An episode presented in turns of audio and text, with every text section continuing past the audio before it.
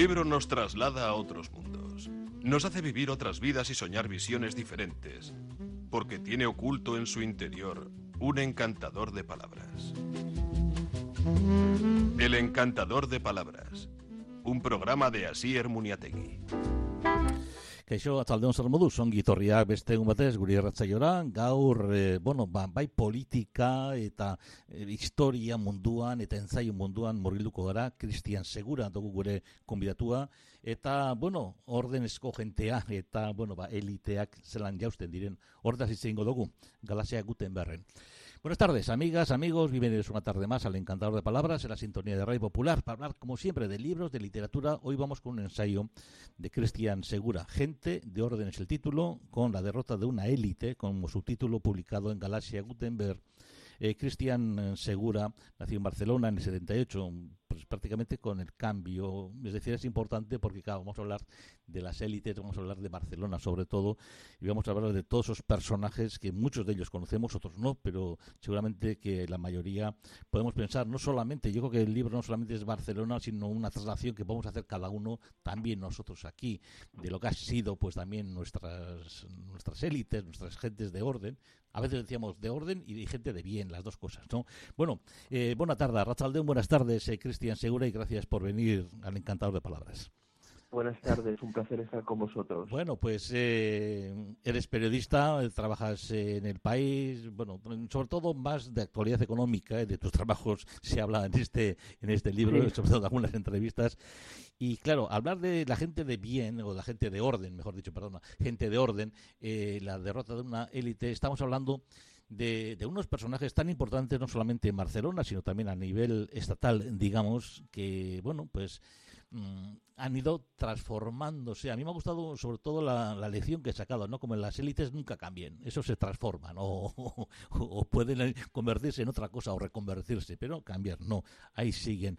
Y de hecho eh, vemos que van cambiando personas, eh, gente que se mete en la élite, pero de alguna manera eh, hay que ver que estamos en un mundo más globalizado que también tenemos una sociedad de bienestar y que aunque haya muchas desigualdades pues bueno pues se puede generar capitalismo se va consolidando nueva gente y bueno pues que, que otro factor de cambio también es que las familias que eh, que han estado antes y que, que se encontraban en, en esos momentos bueno pues que han visto la política de una manera distinta más como un factor disruptivo con, con desconfianza y que eso nos ha llevado también a quizás a, a ver ese cambio en las élites. Cuéntanos, mm, ¿por qué, no sé si es una, unas cuentas pendientes contigo mismo, por qué coges esta gente de orden y luego iremos analizando y, y esa derrota de esa, de esa élite? ¿Por, por, por qué esa Bueno, necesidad de hablar de eso? Sí. Mira, yo eh, creo que fue hace 10 años, ¿Sí? sí, hace 10 años ahora eh, gané un- el premio Josep Pla de narrativa Sí, en sí. catalán, con Ya. una novela que eh, de alguna forma retrataba este cambio de, ciclo en lo que ha sido la burguesía tradicional, Mm, la, la burguesía tradicional de Barcelona. Ese libro podía ser eso, este eso era ficción, eso es no ficción, este lo que hace es mm, retratar desde mi punto de vista cómo esta década ha acabado por eh, enterrar lo, lo, lo que yo viví, porque yo Sí. de- y mm, no quiere decir que haya dejado de, haber eh, burguesía que es mucho menos eh, influyente o tiene menos menos enteros que antes. Eh, pero he detectado esta última década que, que, que el mundo que yo viví, que es eh, que la burguesía que de alguna forma consolida eh, durante el franquismo una posición económica muy relevante, eh, había una, una, una paz so- social impuesta y como por ejemplo cito en el libro a Antonio Vilacasas que era un, es un industrial químico y un gran mecenas de arte ujú, es uno de estos personajes eh, que es fascinante porque se ha vuelto independentista, pero él te cuenta al mismo tiempo que, oye, que, que no se metía en problemas durante el mismo prosperaba mucho. Eh, este es el mundo en el que, eh, en el que- yo vi, Sí. que yo crecí, y que esto ha cambiado por, unas cosas, por algunos temas que ya has tocado tú, eh, pues, eh, pues eso, y, y a veces hay menos burguesía, hay menos empresas familiares, hay menos eh, en fábricas, la gente. Ahora sí. vive de, de, eso, de los activos que ha heredado de, de los, de los, vamos, de los pisos que ha heredado del abuelo. Bueno, eso eso aparece también en el libro, eh, cuando hablas de, ese premio, era la tercera vez, creo recordar, que dices en el libro que estabas con, con Lara, que luego la, hablaremos también de, esa familia, pero claro, empiezas hablando de la gente que era franquista y que, bueno, el franquismo vivía bien, etcétera, de repente se ve que, bueno, pues aquí hay que ir cambiando, hay, hay que ir transformándose y, y se va transformando en nacionalista. Pero claro, es, esos también en, en aquel momento vivieron, digamos, pues bien, gracias a, a esa situación de orden, digamos, con, con el franquismo, ¿no? Esa gente que luego sería incluso independentista, se volverían algunos de ellos. Sí, pero no eran franquistas. No, no quiero uso, en el sentido de, de, desfilar con la No, era, era, mm. era connivencia con el poder, un pragmatismo. Sí, sí. Entonces, ese pragmatismo eh, con la democracia eh, cambia de forma radical por dos razones. Hasta que no se consolida la democracia, o sea, todo lo que es fuera política, o sea, la gente, esta gente, estos sectores conservadores, estas élites de Barcelona, huían de la política porque era sinónimo de problema. A medida que se consolida la democracia, tienes una administración pública en Cataluña, por ejemplo, que mueve un montón de dinero. Eso supone contratos, supone, oye, vamos a, a, llevarnos bien con el poder político. Y después eh, nos encontramos que en los últimos, excepto siete años, los que gobernó el tripartito, pues aquí siempre ha, gobernado eh, el nacionalismo catalán. Entonces es inevitable una inercia hacia eh, posiciones que, que, vayan en consonancia con, con lo que es la lo que ha sido la mayoría política a la hora de gobernar. Entonces, Em, todo esto supone un cambio de tercio que ha sido muy abrupto, además, lo que digo, esta mm. última década, desde mi punto de vista, y es lo que retrato a veces con, con, con, pasión, con cariño, otras mm. con mala leche, otras con, eh, con mucho humor también. Bueno, sí, hay de todo. Eh, recuerdo dentro de, la lectura como que había un punto importante eh, en, el ensayo que es como cuando realmente caen las élites, que es decir, ver a esa gente de orden yendo a una manifestación pro entonces dices, señores, si la gente de orden lo que no quiere es que pase nada, ¿no tal? ¿Cómo coño se van a ir a una manifestación? Ahí es cuando me doy cuenta, mm, dices de una manera, no, esto se ha acabado, esto ya es otra cosa. Ese es quizás el punto de inflexión, quizás de claro, se rompe para mí el, equilibrio social, es decir, en una sociedad tienes gente eh, proclive a,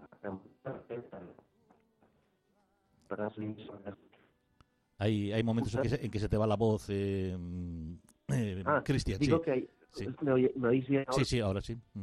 No, que, que, en el equilibrio de la, en un equilibrio social tiene que haber gente eh, partidaria de, de, romper el orden establecido, ¿eh? porque considera que es injusto y eso es muy legítimo, pero claro, la sociedad tiene unos equilibrios y tiene que haber también mm. sociedades conservadoras, o sea, grupos que, que, creen en el, en el, eso, en el orden.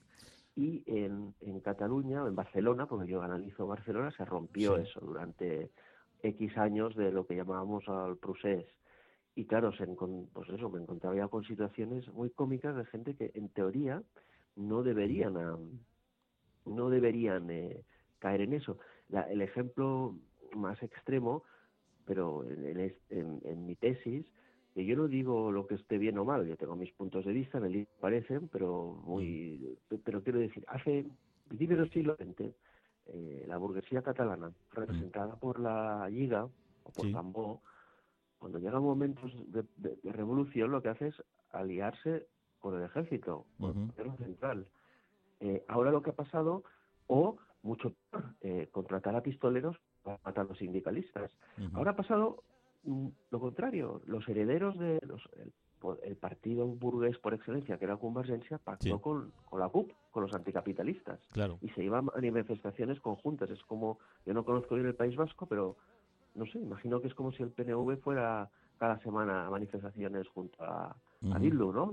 el tema que sea sería un poco, llamaría la atención, ¿no? Sí, en ese sentido yo creo que por eso este libro se entiende bastante mejor desde aquí. Y también es una pregunta que tiene pensado, no sé si, si en el resto del Estado, porque hablas varias veces de crear Estado-Nación o no, eh, vamos, de claro, sacas incluso un poco la normativa de la CUP para demostrarnos, estos señores de Mediapro o este señor Xavier Trías puede comulgar con no Europa, no euro, no todo esto y, votar a esto. Eh, claro, no lo sacas aquí en, el ensayo. ¿Tú crees que esto eh, eh, en el Estado actual, en el Estado español, se ve de, de la misma manera este ensayo en Andalucía, en Euskadi, en Galicia o en Madrid? Yo, yo creo, o, que digan anda que, les den a los catalanes, ¿cómo, cómo lo ves? Yo creo que yo creo que depende de... me he encontrado con muchas interpretaciones. Me he encontrado gente de derechas que le parece eh, maravilloso, gente de derechas gente de derechas eh, con un espíritu español, eh, de, unidad de España. Me he encontrado con gente de izquierdas, de izquierda republicana, que le ha parecido jonudo. Yo creo que ha, ha tenido, tiene muchas lecturas y eso hace que la gente quizás se quede con lo que le gusta. Quizá lo que no, no les gusta, hasta ahora no me lo han dicho, porque ha tenido muy buenas críticas. En, por ejemplo, en el, yo creo que este libro mm, hay un, creo momento, no sé cómo exactamente, porque lo escribí hace ya mucho, pero digo que lo más parecido a aquella burguesía, esa alta sociedad barcelonesa que yo conocí, lo más parecido que, que, hay en, España hoy, en el Estado, es, eh, es, es, pongo mi, ejemplo personal, es de hecho. Yo jugaba hockey y conozco gente del Jolaseta, de ese mundo, y yo veo allí, veo a gente que, a una sociedad que me recuerda a lo que yo viví. Es lo más parecido que he visto a lo que yo viví. Eh, por eso a veces aquí, en, y como bien sabes tú, pues eh, en Cataluña, desde, esto, desde este mundo, hay una sincera admiración pues por eh, los gobiernos del del PNV actuales. Porque, sí, claro, bueno, si yo quería llegar ahí también porque, claro, eh, en esa dicotomía yo mm, también digo que me alegro bastante, eh, aunque sea esto, no, es justo decirlo, pero de que ahora las tortas las os llevéis los catalanes, porque claro, también durante 40 años las tortas las hemos llevado los vascos y los catalanes lo habéis tenido mm, con menos tortazos. Ahora que nosotros estamos como que no se meten demasiado con nosotros y las tortas son todas en Cataluña, parece que nosotros estamos como más tranquilos, nos van mejor y ese concepto es que teníamos dos antes de Cataluña, desde aquí. No sé si... no, yo creo que una de las, mm, eh, ¿cómo te diría yo? Señales de identidad de un grupo, de una sociedad dirigente, sí. es, es que eh, sabe lidiar bien, ser sobre todo muy pragmática con la realidad. Claro, claro. Si tú em, echas un pulso totalmente eh, pues, con las fuerzas desiguales y además rompiendo unilateralmente con un Estado de Derecho, que es el, de la Constitución, que mm. le guste más o menos a, la gente, que sea, es, es ley europea, representa a la Unión Europea, representa a un Estado que, pues claro, si esto lo hacen, eh, pues yo qué sé, chavales de 20 años, de, pero si lo hace gente pues de, unas, de, una, de un grupo dirigente que es, tiene una formación, tiene además mucho que perder económicamente, o claro, es, ya no estoy, no estoy hablando de los políticos, estoy hablando de la de, lo que era la burguesía antes, pues eso, más pragmática aquí en Barcelona, que puede haber dado apoyo a esto, que no es toda, ¿eh? son una parte muy significativa. Claro, esto rompe con la lógica del sentido común, básicamente. Sí, pero igual hay también muchos muchos paralelismos, ¿no? Igual que aquí hay que ser del Atleti, la Virgen de Begoña, el Cilla, vosotros tenéis ahí que, bueno, pues eh, las abuelas son socias del Barça, aunque no hayan visto nunca un partido de fútbol, tienen que ir al liceo, de leer La Vanguardia y el Conde de Godó, que es justo donde que, como el de los sombreros de Inglaterra, el Conde de Godó es donde realmente se prestan las grandes élites, el quien es tiene que pasar por ahí, ¿no? Eh, y yo he visto, por ejemplo, eh, cosas que, algo que, me ha llamado mucho la atención por el personaje, que lo desconozco, solamente lo, conozco a través de las ondas, que es eh, de algo que he leído del de Josep Ramoneda, cuando afirmas aquí que es votante de la CUP y esa, esa transformación, igual que de Jaume Roures, eh, presidente de María Pro, también me ha, extrañado muchísimo, pero claro, dices, ¿cómo estos personajes se dan esa transformación? ¿Por qué? Es, ¿Cómo, ¿Cómo analizas el caso de Josep? Que yo lo recuerdo de ser eh, colaborador de Iñaki Gabilón, de escuchar en la serie, etcétera, ¿no? Y, me ha extrañado muchísimo. No, yo a mí no, es decir, en el caso de Rouras no ha habido transformación, él siempre ha pensado así. Lo que pasa que eh, yo en el libro concluyo que es un cínico, porque eh, él es uno de los empresarios más importantes de España en, mm. cuestiones audiovisuales, de los más importantes no solo de España, sino de Europa y él es, vamos, dice, dice que él es eh, eh, trotskista, ¿no? Sí, sí. Y pues eso, incluyo un, un diálogo que tiene en Cataluña Radio, en el que defiende a ultranza al régimen cubano, que yo puedo entender que él, pues no sé, pues eh, por nostalgia o por lo que sea, o lo que considere que hacen lo que pueden y que el socialismo en Cuba puede triunfar, fantástico, pues que él empieza a decir una sarta de, de, locuras sobre, comparándolo con España o con Europa, que dices, hombre, no, no, no, no, te estás pasando de frenada. Entonces, eso a mí me llamó la atención el incluyo, de, cómo em, hay cierta eh, frivolidad en las nuevas eh, clases dirigentes de Barcelona. En el caso de Ramonera, Ramonera no es un, burgués al uso, es, es un intelectual puro y duro. Por eso, Y, y es, creo que es hijo de notario, es decir, eh, bueno, es una persona con una formación y aquí en Barcelona es una familia con un peso cultural importante, intelectual. Pero claro, él eh, compagina sus posiciones en, instituciones de, referencia en Barcelona y no precisamente anticapitalistas o revolucionarias, lo combina con, eh, con eh, un, un, no sé cómo decirlo, un viraje hacia posiciones del independentismo más de izquierdas, más allá de Esquerra, en algún momento yo porque él, en, algún momento no lo incluyo en el libro, creo. Él me, me, dijo que él votó a la CUP para sacar a Artur más del poder, pero vamos, es que hay muchas opciones para votar y que no sea Artur más.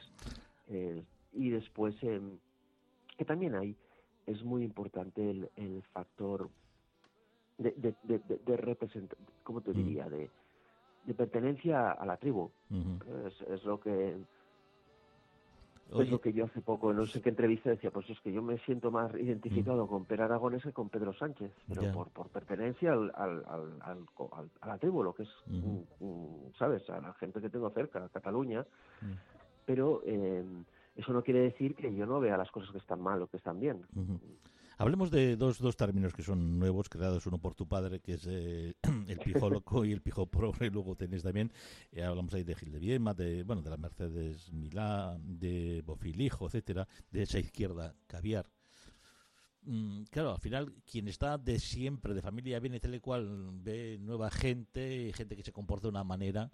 Y claro, a veces en la izquierda eh, parece bueno, da la impresión que es bastante hedonista y bastante sabe vivir, digamos, en, en, Barcelona. la, la, pijo progresía, y tanto como los, los, lo que yo llamo pijo locos, la, lo que sería la pijo progresía, pues bueno, el estereotipo era la gauche divine, ¿eh? los 60 y 70, y, y, el otro es la droga divine, la derecha divina, que podía representar mm. Vivi que era la mujer de Juan Antonio Samarán, y algunos otros nombres que indico. estos dos grupos son mm, ramas del mismo árbol, son hermanos, lo que pasa que eh, y, comparten también este hedonismo, porque aunque sea muy de izquierda saben vivir muy bien y evidentemente el que se considera de derechas no tiene problemas en vivir bien. La, la progresía tiene una culpa de clase, ¿eh? que la, la, la describía muy bien en sus poesías eh, Gil de Viedma, o también cito a Juan Marcé en Últimas tardes con Teresa. Juan Marcé vivió este mundo, porque mm. fue adoptado por una familia eh, bien, ¿eh? no eran linajes, no era un linaje histórico de Barcelona, pero mm. él vivió este mundo y ambos lo, lo, describieron muy bien. Estamos ahora, según el ensayo, en lo que también se llama la generación eh, La Porta Guardiola Puigdemont. Eh, yo no sé si ahora esa dualidad catalanista, españolista mm, sigue presente se, se ha exacerbado. ¿Cómo, ¿Cómo, ves esa, esa situación ahora en el 2021? Bueno, no, no está mucho más tranquilo. Realmente, eh, la, a nivel, lo que era el factor, por primera vez en, no sé, desde que tengo uso de razón, pero hablas con académicos o con, con tus padres o con, pues, eh, es la primera vez que la política supuso una fractura para estos grupos sociales, para estos grupos eh, de diagonal para arriba, ¿no? La, clase bien de Barcelona. Es la primera vez que la política supuso un factor de ruptura, porque antes existía lo que llamábamos el oasis catalán. ¿eh? Y en el oasis catalán, el que votaba Convergencia, al PSC, al PP, a iniciativa incluso, ¿eh? a, la, a, la, izquierda ecologista, etcétera, todos formaban un mismo colectivo. eh, los votantes, ¿eh? no los partidos. Y ese colectivo era la clase dirigente de, Barcelona, en la que si había que hacer algo era eh, ganar dinero todos juntos, todos al unísono y preservando unos, unos privilegios de clase. Había, eso era el oasis catalán. Trasladado a la política era no nos pisemos la manguera. y eso era así. También... lo rompió y hubo y las, estas élites se fracturaron eh, por una cuestión política por primera vez. Ahora la cosa empieza a, no, empieza no, ya lleva ya un tiempo calmo, mm. eh, pues eso, calmándose entre otras cosas porque eh, no nos olvidemos que la pandemia ha sido un algo que, que ha sido un golpe también de realidad muy grande, no solo a Barcelona o a Bilbao, sino al planeta, al, conjunto de la sociedad global. Entonces hay muchos problemas que han pasado a un segundo plano. Ahora, que volverán, pues es posible. Hablando de la Caixa, que hay que hablar, como no, pues dices que los presidentes son los Shaolin del poder, ¿verdad? Hablas de esas gafas tan limpias que tú nunca conseguirás tenerle esas miradas. El Fainé este me, bueno, pues me ha llamado mucho la atención y sobre todo, bueno, pues luego tu encuentro con él también en Pekín y el tema de los, de los premios, bueno, de los regalos, mejor dicho, cuando tú no aceptas el iPod de, y luego te vuelven a, a llamar. Eh, haces crítica, pero yo me doy cuenta que eres muy ecuánime, que también las partes buenas de la gente las, las reconoces. Es decir, criticas lo criticable, pero también eh, escribes lo, plausible con todos los personajes. Me da la impresión de que eres bastante ecuánime, o sea que no...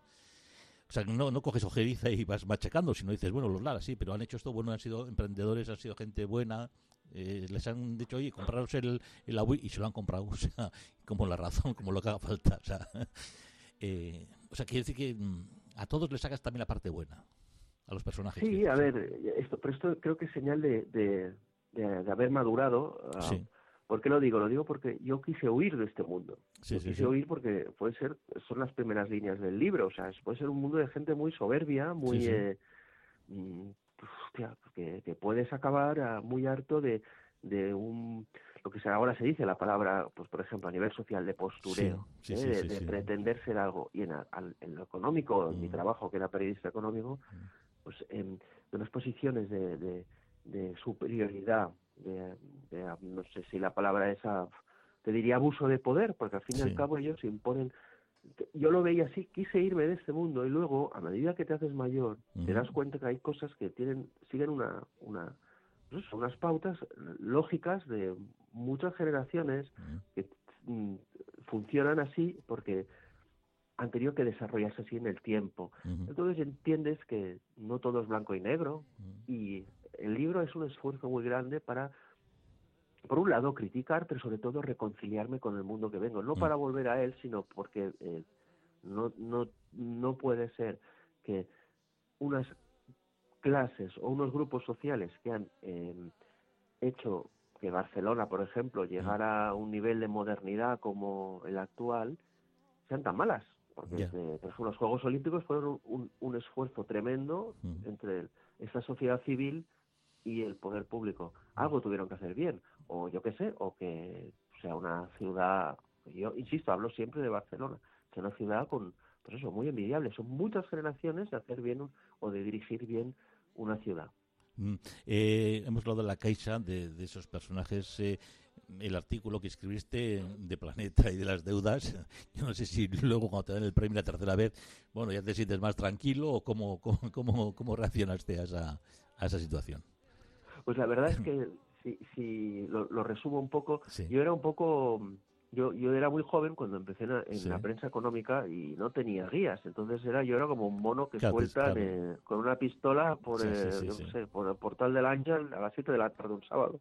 Era, era un poco, eh, eh, poco reflexivo y tenía poca experiencia, entonces eh, publicó un artículo en el que me equivoqué con el endeudamiento del grupo Planeta y me llamó José Manuel Lara. Y a partir de allí, pues bueno, para pegarme un chorreo, una bronca tremenda, mm y a partir de ahí, pues bueno, nació una relación intermitente con el con el pues una persona que detectó cosas muy buenas en él. También tenía cosas malas. Para eso está ahí un libro maravilloso, creo que también publicado por Galaxia, sí, de las memorias de la familia Lara de José Martí Gómez. Sí, también lo pones en, pues el, en este libro, lo, lo aumentas, sí. Oye, eh, eh, eh, se nos está yendo el tiempo y mira, no hablar de, de Goiti solo, que ese es de mi pueblo, he paseado con Luis, bueno, de Gonzalo, del pintor, de los retratista y de los goitisolos, de Carandel, otro gran amigo mío que, también me habló de mi pueblo, hablando de los goitisolos y de los del Chacolí de mi pueblo, porque son de mi pueblo, yo soy de Arteaga, de un pueblo de, cerca de Árnica, y de ahí son originarios, el caserío está allí, se llama así, Goichi, Goitisolo, eh, que está también en este libro, eh, de tu vida a Berlín, de, que Hamburgo podría haber sido, pues, lo que Barcelona que tenía que haber sido, no sé si hay cierto no sé, ojalá hubiera sido eso Barcelona. Hay una, cierta decepción de ti sobre, sobre eso. El Upper Diagonal, que ahí queda para los que lo quieran leer, de esta generación. He echado de menos alguna algún futbolista de, porque sí, hablas de los hijos de Cruyff, en Pedralbes, de los estudios, de los salesianos, de de, del Opus. Hay tantas cosas en este libro. Eh, hemos dejado, no podemos hablar de Manuel del Vals y de su aterrizaje, de Cayetana Alba de Toledo, de todo eso también sale en este libro. Eh, he echado de menos que, quizás eh, algún futbolista del Barça que ahora capitanea el tenis, siendo el Godó tan importante. ¿Cuál es tu opinión sobre, sobre ese cambio? Hombre, Pues este chico iba a mi colegio, Por eso. Piqué, ¿no? Sí. Iba a mi colegio y es el paradigma de, de, de, niño, pues eso, ahora se dice que hacen bullying, ¿no? Pero era el niño del jamberro así, un poco chulín. Es que era, es que en la Salle Bonanova, un colegio de, curas eh, bien de Barcelona, en el mm. Paseo Bonanova, eh, Gerard Piqué es el prototipo de, de chaval que se le de allí muy, muy convencido de sus habilidades, arrogante, muy listo. Em, yo tengo una suerte de, ¿cómo te diría? De filia y fobia con él. Primero porque yo soy del español, pero es que además es que es demasiado chulo. pero por otro, mm. pero por otro lado digo, es que este tío es, es, mm. me gusta porque es echado para adelante, porque aunque no esté de acuerdo con él, se va a no sé qué programa en Antena 3 y dice que le gusta, pues, lo que sé, Madrid o Amancio Ortega, mm. él dice lo que quiere. Tiene esta libertad, esta libertad, esta inconsciencia para decir sin problema lo que piensas, es muy de la gente que, que ha vivido con todas las necesidades resueltas. Y Gerard Piqué es así. Bueno, hay un calificativo que ahí me ha quedado de, este ensayo magnífico que has hecho de gente de orden, eh, de la derrota de una élite, que, de una élite que es eh, la frivolidad. Al final esta gente ha sido frívola y ha sido el gran problema de ella. Para mí sí, porque ya tenían la mayoría de necesidades resueltas, no, no tenían, ah, desde, mi, punto de vista, una, una, ambición como la que pudieron tener sus abuelos o bisabuelos para tirar adelante, para construir algo. no, no ha sido así. Ahora eh, toda mi generación lo que hace, no toda no, pero la gran mayoría lo que hace es vivir de, de, lo que ha heredado de su abuelo o bisabuelo para alquilar el piso, intentar esa ambición se ha perdido y cuando tienes, no tienes, tienes todo resuelto, mm. aunque sea eh, en esta dulce decadencia, pues te conviertes en alguien mm, frívolo, que tomas decisiones que, que, rompen lo que yo llamo el más puro sentido común. Bueno, hemos terminado el tiempo. solamente una pregunta muy corta. ¿Descubrirás a Constanti y a J algún día en alguna novela, en algún sitio? Bueno, los dos saben quiénes son porque son amigos míos, pero pero sobre todo con Santi, eh, a mí lo que me haría ilusión un día es hacer un documental sobre él. O sea, es, fascinante. Cristian Segura, gente de orden, la derrota de un élite. Galaxia Gutenberg, realmente una maravilla de ensayo, yo gozado y, y la verdad es que es, bueno, pues un, mm, quizás mejor que los retratos de Gonzalo en Goitisolo, porque retratas una sociedad realmente como la es y más con mucha dignidad, con mucha ecuanimidad, y es de agradecer tu trabajo y que nos lo hayas dado. Eh, gracias por estar en el encantador de palabras. Cristian, hasta cuando quieras. Agur. Un placer. Agur. Eta a todos vosotros hasta mañana. Bierarte, talde ustedes enseñan, Asier, Muñetegin, agurra zuen. Jainko alagun mucho, handi batez. Agur, agur.